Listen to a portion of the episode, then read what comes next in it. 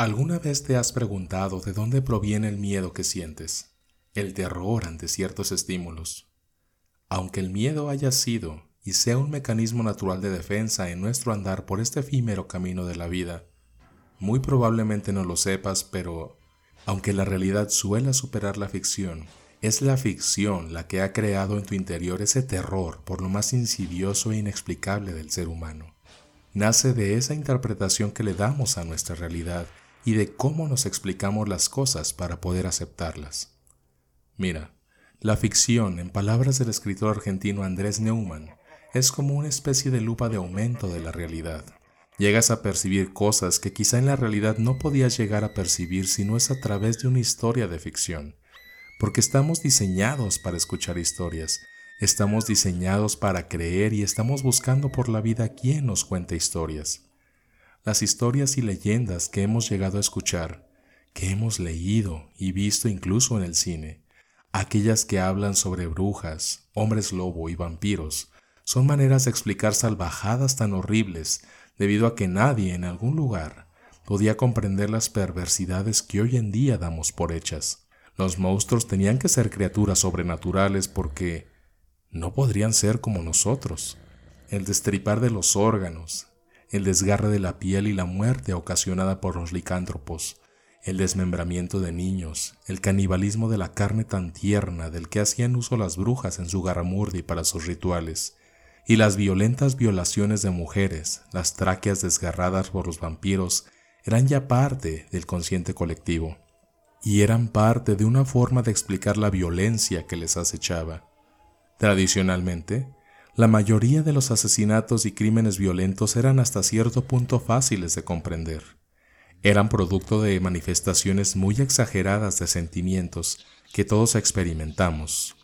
Rabia, avaricia, celos, venganza. ¿Qué tan violenta puede llegar a ser esta violencia? ¿Qué la justifica? En algún momento un nuevo tipo de criminal violento ha salido a la luz,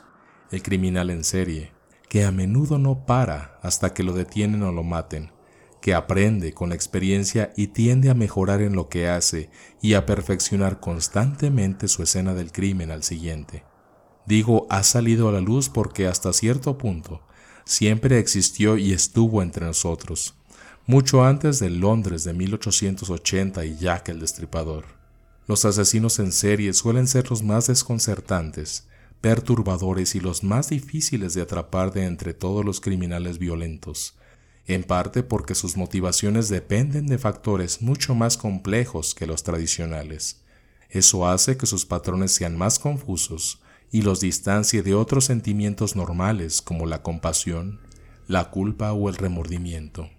La ficción nos ha brindado la oportunidad de conocer estos crímenes desde un punto de vista exacerbado e irreal pero al final nos ha brindado la oportunidad de ser parte de esta cortina que se abre, que nos muestra y nos asombra cuando cómodamente le analizamos, le revisamos e incluso le disfrutamos desde el ángulo menos peligroso, desde nuestra área de confort y seguridad.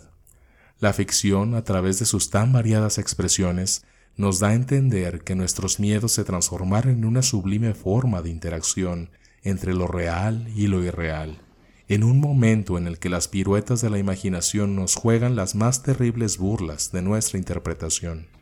La ficción nos da una concepción a medias, pero muy emocionante de la representación del crimen real, de los fenómenos sociales y del comportamiento humano que no solo sale de la realidad, sino que mantiene un estigma del comportamiento que aunque nos da momentos emocionantes de resolución, no nos explica con certeza de dónde proviene realmente nuestro terror,